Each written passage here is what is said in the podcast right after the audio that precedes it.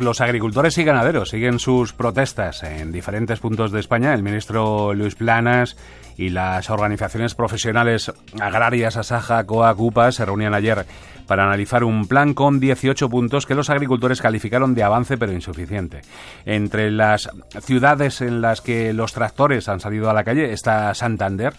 Allí nuestro compañero Borja Domínguez ha subido eh, al tractor de una ganadera del Valle del Soba y le acompaña en su marcha hacia la capital. Eh, Borja, hola, ¿qué tal? ¿Dónde estáis? Muy buenos días, estamos ya en, Santander, estamos subidos, como dices, el tractor de María, una ganadera del Valle de Soba, que es uno de los, de los más remotos de Cantabria. Tiene 155 vacas frisonas, son vacas de leche, en una explotación que lleva junto a su madre. Ha bajado para unirse a esta protesta de cerca de 300 tractores que a esta hora está a punto de iniciar su recorrido hacia el centro de la ciudad, que a buen seguro se va a colapsar. En el frontal de, de su tractor lleva una pancarta que pone soberanía alimentaria. Esa es una de vuestras reivindicaciones, María. Muy buenos días. Decís que España necesita un sector primario fuerte para no depender de los productos de fuera. Efectivamente, estamos capacitados para, para eh, elaborar nuestros propios eh, productos, eh, para ser autónomos, autosuficientes.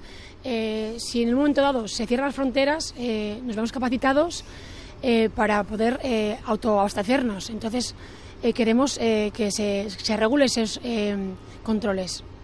Eh, eh, además, claro, denunciáis que los productos que entran de fuera no, no tienen tantas exigencias como a vosotros en materia sanitaria, medioambiental, que, claro, también eleva vuestros costes y, eleva los precios. Claro, yo vivo en el Valle de Soba, es una zona de alta montaña, entonces no es igual el coste de producción, eh, mi explotación, que en la India, que puede ser en Nueva Zelanda, que puede ser en Marruecos. Entonces, yo no puedo competir con esos precios. Es imposible competir con ellos pedís también menos burocracia, menos papeleo. Bueno, ese tema me, me, enerva muchísimo. Eh, yo soy ganadera, me encanta mi oficio, lo mío es vocacional y me encanta estar en el campo con mis animales, el armar una pared de piedra, el ir a la huerta, sembrar con mis padres. Lo que no me gusta nada es eh, sentarme en mi oficina y reinar papeles a diario. Eh, encuestas. el tema burocrático no me gusta porque yo no soy ni eh, economista, no soy abogada, lo que soy es ganadera y quiero trabajar el campo y con mis animales, no perder mi tiempo, mi poco tiempo que tengo en, ese tipo de actividades. María es, hija y nieta de ganaderos, sabe muy bien de las dificultades que supone este tipo de vida, pero nos contaba hace un momento que eh, sus padres, cuando ella era pequeña, eh, se vivía mucho mejor. sobre todo lo que decías ahora hace un momento, teníais más tiempo.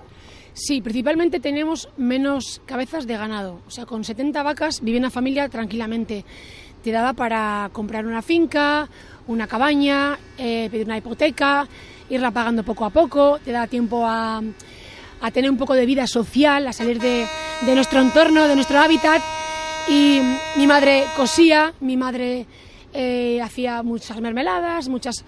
Eh, y bueno, pues eso, ahora tenemos el triple de, ganado, somos las mismas personas en casa, son explotaciones familiares, no, tenemos eh, eh, eh, economía para, mm, tener mano, mano de obra y, no tenemos tiempo para, nada. el día a día es una gincana. Tenemos que organizarnos de manera que las 24 horas te den para, pues eso, para mantener tu ganado bien, para alimentarlo, para tema de veterinarios, de partos, luego hay miles de problemas diarios eh, que van saliendo sin preverlos, entonces eh, es lo que nos, nos inquieta, pues que no tenemos más vida que, que la, que la laboral, no tenemos eh, ocio ni vida social. Yo tengo dos niñas, apenas puedo pasar tiempo con ellas porque no me lo permite pues mi trabajo y, y, vemos que no es justo, que no es justo. Dicen también, claro, que, que, veíamos en otra, en otra pancarta de otros tractores, en estos momentos empieza a mover esta, esta tractorada en dirección al, al centro. Eh, otro tractor eh, decía, Agenda 2030, la ruina del campo, y la ruina del campo es que no llegan productos a la mesa de los consumidores. Efectivamente, eh, estamos viendo que cada día se cierran explotaciones familiares. Hace 10 años éramos 5.000 ganaderos en Cantabria. A día de hoy somos 800 y cada día que pasa somos menos. Entonces, queremos también que el consumidor se dé cuenta de que luchamos por y para ellos también. Esto es una lucha eh, común, porque em, del precio que nos eh, pagan a nosotros las industrias al precio que llega a los lineales, eh, dista mucho de, de, lo, de lo que puede ser están sonando atronadoramente las bocinas, como seguramente nuestros oyentes y vosotros estáis escuchando. Borja, y pierde un eh, poco el, hilo María. Borja, no sé si María me puede escuchar a mí y si no, trasládale. le traslado yo la pregunta. Vale, muy bien. Eh, hemos tenido esta mañana en Radio Nacional al ministro Luis Planas y él destacaba ya lo que para él es algo importante, que los gobiernos de Europa y los ciudadanos han dado cuenta con estas movilizaciones de la importancia que tiene el sector primario. No sé cómo lo ve ella. Sí, me, me dicen desde, desde Madrid, de los estudios centrales, que el ministro Planas ha reconocido que, que, los ciudadanos, la sociedad se está dando cuenta con estas movilizaciones de la importancia que tiene realmente el campo. ¿Vosotros sentís que la gente es consciente de la importancia del sector primario, tener un sector primario fuerte? ¿Lo notáis? Sí, efectivamente, lo notamos cuando la pandemia, cuando el COVID, éramos eh, pues sus héroes, porque todo el mundo estaba confinado y los únicos que tenemos que tirar de, pues de la, es que producimos alimentación entonces, eh, en este caso, en mi caso, eh, leche.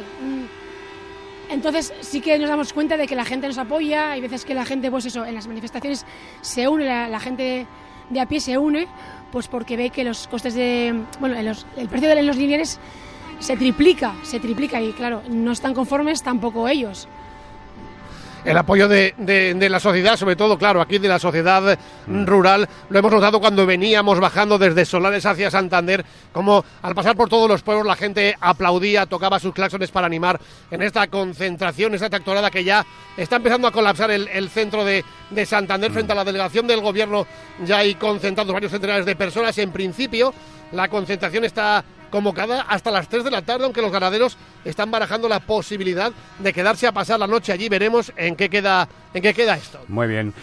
Bueno, pues gracias a María Gómez y también gracias a Borja Domínguez desde uno de los tractores que ha llegado a la ciudad de Santander, un décima jornada de protestas y van a continuar, al menos hasta el Consejo Europeo del próximo 26 de febrero.